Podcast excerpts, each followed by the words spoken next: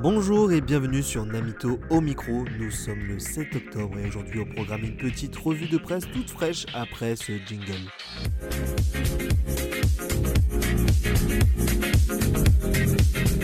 Commençons avec de la politique, avec le projet de loi pour la lutte contre le séparatisme islamiste. Le ministre de l'Intérieur Gérald Darmanin déclarait hier sur Radio Classique ceci. Les associations qui touchent une subvention à partir d'un euro, qu'elles soient des collectivités locales, des offices HLM de l'État, ou qu'on leur prête du matériel ou une salle, c'est parfois ou des bus, c'est comme ça que ça fonctionne parfois localement, elles doivent absolument respecter les valeurs de la République. Une adhésion aux valeurs de la République pour pouvoir bénéficier de prêts de matériel. Quelle belle expression. Petite pensée à Jérémy, l'animateur de la MJC de Meaux qui voulait juste emprunter un ballon pour organiser une balle aux prisonniers et qui devra désormais chanter la Marseillaise devant le local de matériel international, un tas de larves de vers solitaires découverts dans le cerveau d'une jeune Australienne. Non, non, vous ne rêvez pas, nous ne sommes pas dans un épisode de Man vs. Wild. Des chirurgiens ont en effet découvert qu'une Australienne de 25 ans avait dans le cerveau un amas de vers. Je pense qu'au vu de l'intelligence des électeurs de Donald Trump, les vers solitaires n'auraient pas pu y vivre très longtemps, ne trouvant pas grand-chose à manger.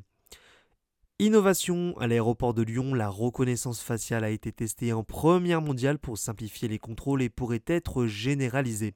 J'espère juste que leur système est efficace parce que les vols à 5h du matin low cost au décollage de Beauvais, généralement après avoir pris un métro, 3 RER et 5 Flixbus pour y arriver, je ressemble plus à Franck Ribéry qu'à moi-même.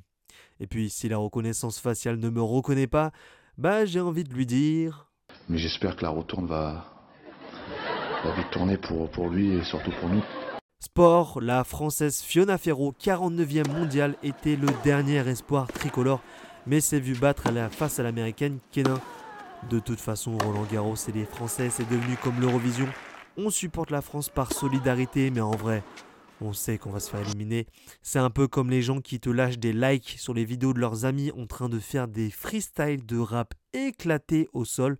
Tu vois, ce like, il est juste là pour donner de la force parce que si ton freestyle était si bien, ton ami le partagerait.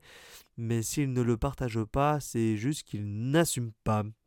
Santé en Charente, une résidence pour seniors teste l'alpaga thérapie le concept deux alpagas ont été introduits dans cette résidence dans une démarche thérapeutique. Et cela ne semble pas déplaire les résidents comme Suzanne. C'est mignon, c'est doux, c'est vraiment bien. Vous allez venir les voir tous les jours? Alors, Je suis en face, je pourrais venir les voir avec grand plaisir tous les jours.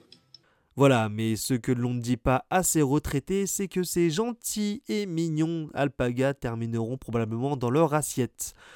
Toujours dans la santé et le coronavirus, la nouvelle mutation du Covid pourrait être plus virulente.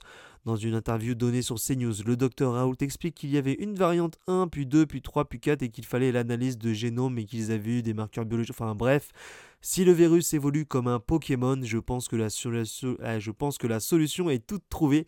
Tous s'unir pour rattraper ce virus. Enfin, attraper. Enfin, enfin bref, je vous laisse avec cette musique qui a tant bercé mon enfance.